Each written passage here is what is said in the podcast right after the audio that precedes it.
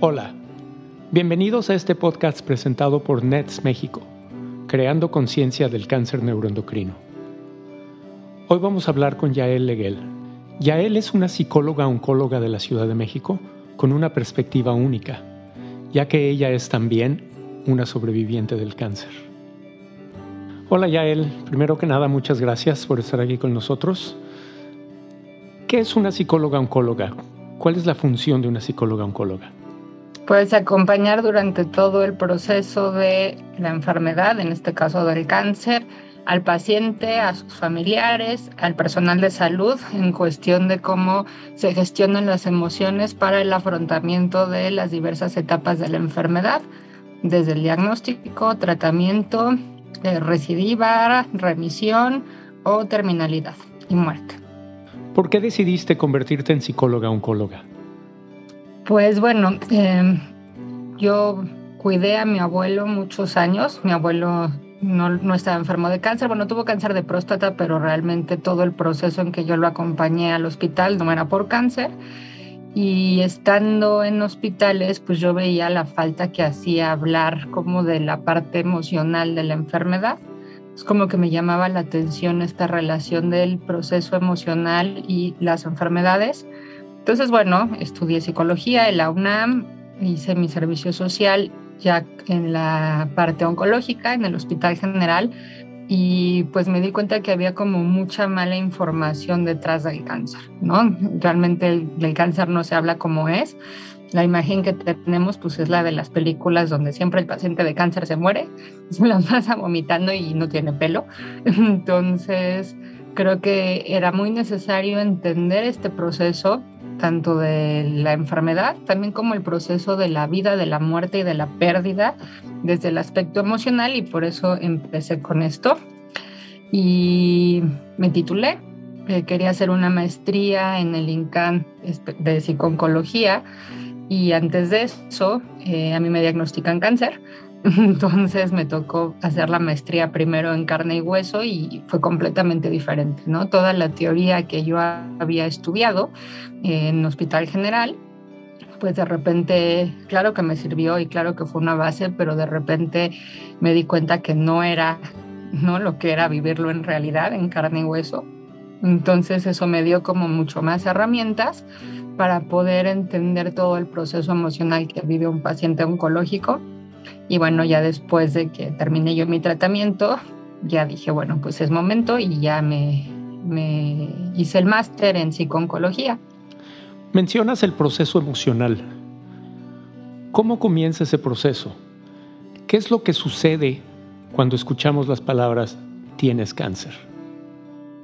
Pues es que en primer lugar nunca piensas que te va a pasar a ti, ¿no? Ante cualquier enfermedad y no solo el cáncer, no tenemos esta conciencia de que somos vulnerables, ¿no? Siempre pensamos que le va a dar al amigo, al lejano a nosotros, y entonces en primer lugar genera una negación, ¿no? Es un, shock inicial de esto no está pasando, se equivocaron en el laboratorio, eh, se pasa por las fases típicas del duelo, que es ira, negación, negociación, eh, una falta de aceptación. ¿no? Creo, que, creo que un diagnóstico de cáncer siempre genera como un shock inicial de esto no me está pasando y genera un cambio de 360 grados en la vida. ¿no? El diagnóstico de cáncer yo siempre he dicho que el cáncer es una enfermedad de muchas pérdidas y desde el momento que te dan el diagnóstico empiezas a vivir la primera pérdida, que es la pérdida de la salud, porque ya no puedes ser la persona que eras antes, que estaba sana.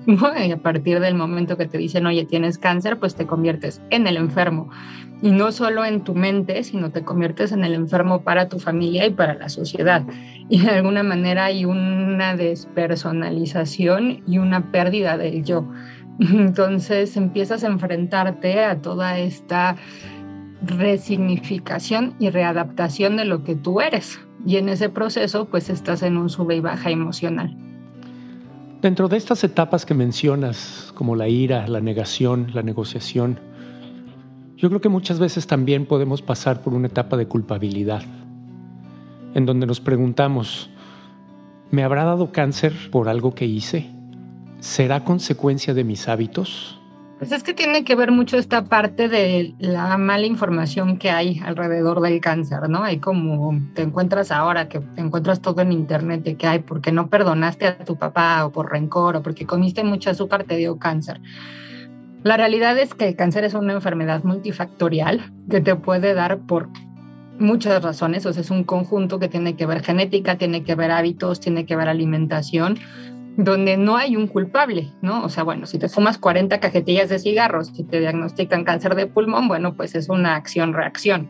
Pero no quiere decir que porque te fumes 40 cajetillas de cigarros te va a dar cáncer de pulmón, sino que va a haber otros factores, porque hay gente que se fuma 40 cajetillas de cigarros y en su vida le da cáncer, ¿no? Entonces, no es un factor lo que provoca el cáncer. Entonces, la primera noción es tener en cuenta de que eso, de que el cáncer ni siquiera los médicos saben por qué se da, ¿no? O sea, ya ven que es un conjunto de cosas donde tiene que ver, te digo, genética, tiene que ver hábitos, tiene que ver el ambiente, tiene que ver todo este proceso, porque el ser humano es un todo, el ser humano no nada más es el cuerpo, es la mente, es las emociones, también se considera que es espíritu, ¿no? La parte espiritual. Entonces, yo siempre lo que digo es que pues no se trata de encontrar la causa, porque si tú te empiezas a preguntar, y bueno, ¿y por qué? ¿Y por qué? ¿Y si hubiera?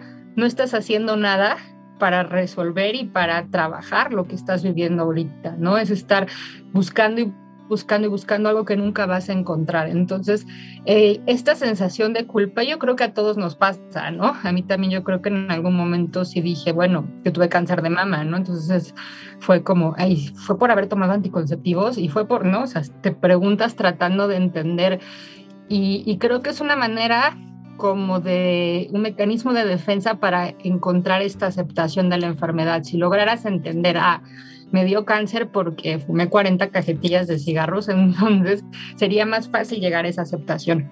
Pero buscando, nunca vas a encontrar la razón, ¿no? Entonces se, me hace como una pérdida de energía un poco el culpabilizar a alguien o algo, porque los factores de riesgo pues son, ¿no? O sea, por ejemplo, el cáncer de mama, el factor de riesgo es ser mujer. Uno de las listas de los factores de riesgo es ser mujer. Entonces, es como culpabilizarte por ser mujer, porque eso te genera que puedas tener un cáncer, no lo vas a encontrar. Entonces, creo que la energía se debe enfocar más en tratar de aceptar el diagnóstico. Creo que el, el, proceso debe de girar en torno a aceptar lo que no puedes cambiar.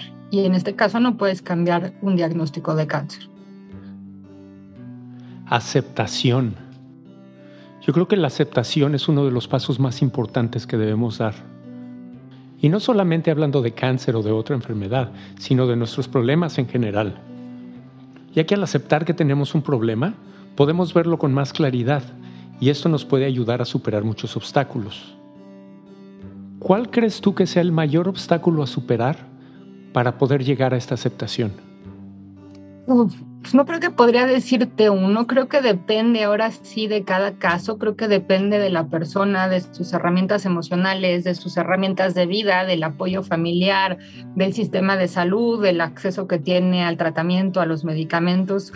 Pero lo que sí puedo creer es que la aceptación es un proceso individual y es un proceso de entender que no tienes el control, ¿sabes? Creo que los seres humanos tenemos una necesidad muy grande de tener el control porque eso nos da certeza. Entonces, en el momento de que entiendes que hay cosas para las que no tienes el control, no tienes el control de que te dio cáncer, no tienes el control del tratamiento que vas a recibir, de lo que sí tienes el control es de cómo vas a enfrentar ese proceso, ¿no? Y, creo que en ese momento en el que entiendes que de ti depende hacer un camino que de por sí es cansado y que es difícil, más difícil o más sencillo con tu mente y con cómo procesas eso que estás viviendo, creo que te da la oportunidad de mejorar, ¿no? Emocionalmente estoy hablando y, mentalmente.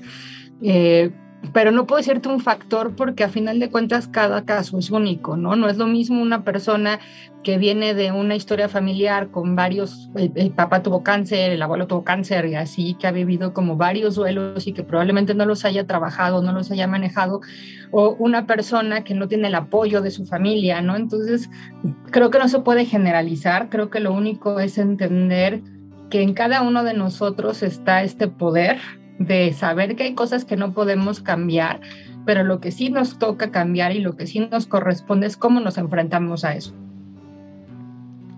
Una de las frases más comunes que escuchamos los que vivimos con cáncer es mantén una actitud positiva. Una actitud positiva definitivamente nos puede ayudar a superar muchos problemas. Pero ¿en qué momento podría una actitud positiva convertirse en algo negativo? Creo que es el equilibrio, creo que el exceso de positividad de alguna manera es como querer tapar el sol con un dedo, ¿no? O sea, creo que no no puedes negar que estás pasando por un proceso emocional y que es un proceso, como te dije, de muchas pérdidas y las pérdidas generan dolor, ¿no? Y, tienes que pasar un proceso de duelo y duelo viene del dolor, tiene que doler para que sane de alguna manera. Entonces, sí, creo que hay una parte de entender que el ver las cosas con un cristal más amable y no darle tanto poder a la cabeza, ¿no? O sea, por ejemplo, eh, una persona que va a iniciar un tratamiento de quimioterapia y que días antes está pensando, ay, es que voy a llegar y me voy a sentir mal y me, va, me voy a morir y me va a pasar esto, bueno, él está dando poder a un pensamiento, algo que ni siquiera está pasando y le genera ansiedad y le genera estrés. Entonces, sí creo que debe de haber un equilibrio, pero esta parte que de alguna manera los pacientes oncológicos se nos pone como etiqueta de que, ah, échale ganas, sé positivo, no llores, no creo que sea benéfica porque es querer tapar un dolor y el dolor no se tapa, el dolor se trabaja, el dolor se tiene que sentir. Y de alguna manera, como paciente oncológico, te estás enfrentando a muchos cambios, a cambios físicos, a cambios mentales, a cambios emocionales que tienes que trabajar, que tienes que sentir. Entonces esta parte de, ay, no, no voy a llorar porque entonces voy a estar débil para mi tratamiento, o ay, no, no voy a sentir porque tengo que estar optimista, porque si soy positivo se me verá el cáncer, creo que es una de las mentiras que giran en torno a esta enfermedad. Creo que al contrario, creo que mientras más te permite sentir es más fácil sanar, ¿no? Y es más fácil llegar a este punto que hemos hablado de la aceptación, porque es como una herida, ¿no? Si tienes una herida y, para que sane, pues le tienes que tallar y le tienes que sacar la infección y le tienes que, que, curar, ¿no? No puedes ponerle a la herida una curita y taparla, ¿no? Entonces, creo que es el equilibrio porque también no te puedes ir al extremo, que suele pasar a veces con los pacientes oncológicos, como de victimizarte o de martirizarte y de justificarte todo tu dolor y todo lo que traes con el cáncer.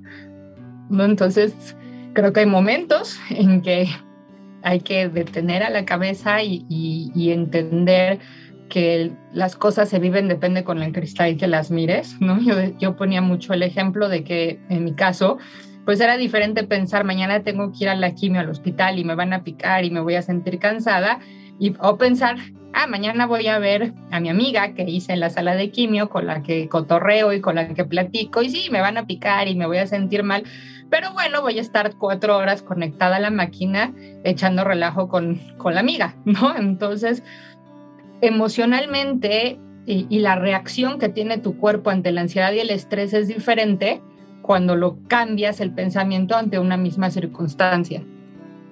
¿Qué tan importante es conectar con otros pacientes? ¿Cómo nos puede ayudar o cómo nos puede afectar el convivir con personas que están viviendo una historia similar a la nuestra? Creo que tiene sus pros y sus contras.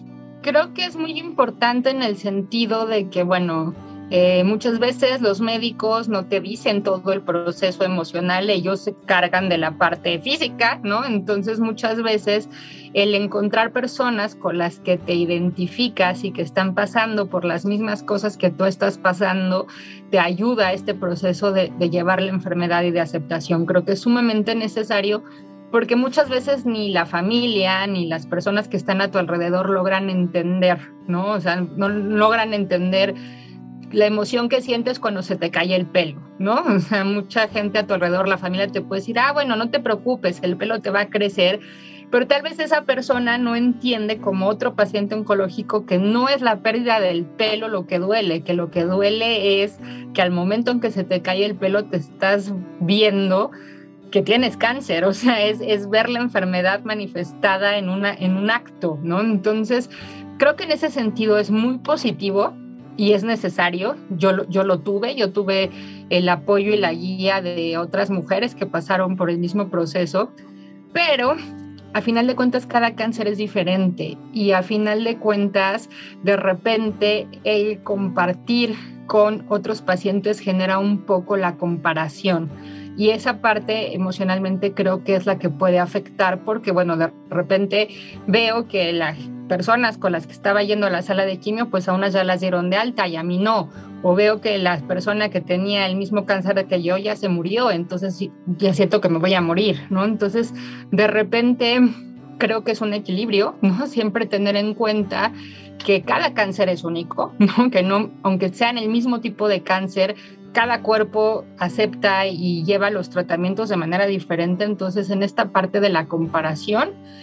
Y por otro lado, pues suele suceder que de repente hay esta parte como de malinformación o de tratamientos tal vez eh, alternativos, ¿no? Entonces, es que a mí me funcionó tomar el caldo de sopilote, entonces de repente puede generar un conflicto en la cuestión de la adherencia al tratamiento, ¿no? Entonces, tomar en cuenta que a final de cuentas los únicos que pueden opinar sobre tu tratamiento, sobre tu cuerpo y sobre tu proceso físico, pues son los médicos, porque ellos son los que saben, ¿no? Entonces, entender que, bueno, sí, la parte emocional y de apoyo y de identificación y de confianza es muy importante, pero en cuestión de que el tratamiento, pues que no interfiera, ¿no? Que no interfiera con este proceso del tratamiento.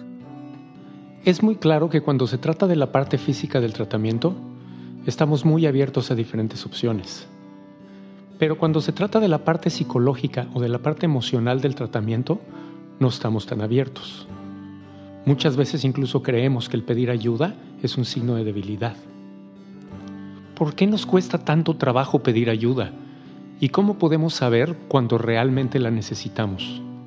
Pues es que se juntan dos temas tabú, ¿no? Por un lado es el cáncer y por el otro lado esta idea que tenemos que el pedir ayuda o ir con el psicólogo es porque estás loco, porque estás mal, ¿no? Entonces, eh, ¿Cómo lo podemos saber? Como te digo, el cáncer es una enfermedad de muchas pérdidas. Entonces, en el momento en el que tú no puedes entender, resignificar y acomodar esa pérdida, pues a veces es necesario que te ayuden a verlo de otra manera. En el momento en el que no puedes aceptar la enfermedad, que no puedes aceptar los tratamientos, que es más allá la más grande, el dolor emocional, no estoy hablando del físico, sino el dolor emocional, la, la, falta de ganas, que las ganas, creo que es como ya una bandera roja de decir, pues necesito ayuda, ¿no? ¿Qué es lo que pasa? Que, como te decía, el momento en el que recibes un diagnóstico, te conviertes en el enfermo. Entonces, el, el, hecho de repente de que empiezas a dejar de ser tú y que eres el enfermo, y sobre todo con los pacientes oncológicos, que la sociedad nos pone, eh, por un lado, como esta etiqueta de que es el guerrero, es el fuerte, es el valiente, pues genera un, miedo a decir, no, no puedo, no soy guerrero, no soy fuerte, no soy valiente, hoy estoy cansado y necesito ayuda, ¿no? Entonces, en primer lugar, creo que es quitarte esta etiqueta, ¿no? De, que tienes que ser fuerte, tienes que ser valiente y que no puedes ser débil, que está como puesta por, la sociedad, y por el otro lado, existe una discriminación al, al, enfermo oncológico, ¿no? O sea, es como un, un miedo al cáncer, ¿no? La, sociedad le tiene mucho miedo al cáncer y tiene miedo a la enfermedad, entonces cuando ven a un enfermo lo que hacen es como ponerlo un poquito como de lado y eso hace que el paciente oncológico se sienta solo. Entonces es entender que no es un proceso sencillo el pasar por un proceso de cáncer. No es un proceso sencillo físicamente, los tratamientos son invasivos, los tratamientos son dolorosos, y a diferencia de lo que muchas personas creen, los tratamientos son largos, ¿no? Y, y a diferencia de lo que muchas personas creen, no es que como una gripa que te curas y se acabó, ¿no? El cáncer es una enfermedad que está catalogada como crónica degenerativa, entonces estamos hablando de que el cáncer está ahí, presente, ¿no? Y siempre digo que es como una sombra que te va a acompañar toda la vida. ¿De qué tamaño va a ser la sombra? Dependiendo de la luz que tú le pongas, ¿no? Pero va a estar ahí va a estar ahí presente porque vas a tener que tener estudios de control, vas a tener que tener a veces tratamientos hasta de por vida y es necesario reacomodar y reconstruirte a partir de ese diagnóstico. Y muchas veces por todo el dolor y por toda la emoción, el cansancio, las cuestiones físicas, pues no puedes solo, no necesitas como esta objetividad donde alguien capacitado pues te ayuda a prender la lamparita para que esa sombra no sea tan grande y la puedas ir tú sobrellevando contigo. ¿A dónde podemos ir para encontrar esta ayuda? Pues em, depende, ¿no? Hay, hay hospitales que tienen psicólogos especializados, tienen psicólogos, hay fundaciones para tipos de cáncer que tienen también el apoyo psicológico, hay terapias grupales, pueden venir conmigo. hay, hay, yo diría que es importante, y no es porque les eche mala onda a ninguno de mis compañeros, colegas psicólogos, pero sí aconsejaría que fuera una persona que tuviera alguna formación, ya sea en tanatología, en terapia de duelo, en psicología de la salud, para que pueda haber más esta comprensión de la enfermedad. Definitivamente debemos aceptar que el pedir ayuda nos puede fortalecer muchísimo y que el tratamiento físico es tan importante como el tratamiento emocional y el tratamiento psicológico. Es que somos un todo, ¿no? No nada más somos cuerpo. Realmente, si tú buscas en el diccionario qué es salud, te dice que es el bienestar físico, mental, emocional, social y espiritual. Entonces, pues no puedes sanar una parte si no le pones atención a la otra, ¿no? Entonces, creo que en este proceso de, de la sanación, pues es importante ver todos los aspectos del cuerpo. Y a él muchísimas gracias. Ya para terminar, ¿hay algo que quieras agregar? Pues entender esto creo que es como la base de, del proceso, es la aceptación, ¿no? En el momento que logras aceptar pues que te estás enfrentando a un camino y que este camino, como todos los caminos, pues de repente va a estar empinado y de repente va a estar plano y que de repente te vas a tener que detener y descansar y de repente pues necesitas pedir que te, que te ayuden a cargar la mochila, eh, creo que hace que sea más llevadero, ¿no? El saber que no puedes cambiar el camino, pero puedes cambiar tu manera de cómo decides recorrerlo y hace que el proceso sea un poco más llevadero y más sencillo y que a final de cuentas todas las pérdidas tienen en el fondo una ganancia y que en el momento en el que tú aprendes a resignificar todas las pérdidas que vives con el cáncer, también encuentras el otro lado, ¿no? Que, que, es una balanza, ¿no? Yo puedo hacerte una lista de todo lo que el cáncer me ha quitado, pero también puedo hacerte la lista de todo lo que el cáncer me ha dado. Entonces, es aprender a voltear, ¿no? A resignificar esa parte y, y pues no, no es tan malo, ¿no? Cuando lo ves así. Muchas gracias, Yael. Gracias a ti por invitarme, Mitch. Como bien lo dice Yael, no es un camino fácil. Pero eso no quiere decir que lo tengamos que caminar solos. Y tampoco quiere decir que es un camino sin salida. Aprendamos a aceptar nuestra condición y a reconocer cuando necesitamos ayuda. Esa ayuda está a nuestro alcance. Puedes ponerte en contacto con Yael en camino.cangrejo.gmail.com o por medio de nuestro email netsmexicoinfo.gmail.com. Muchas gracias por escuchar. Esto fue una presentación de Nets México, creando conciencia del cáncer neuroendocrino.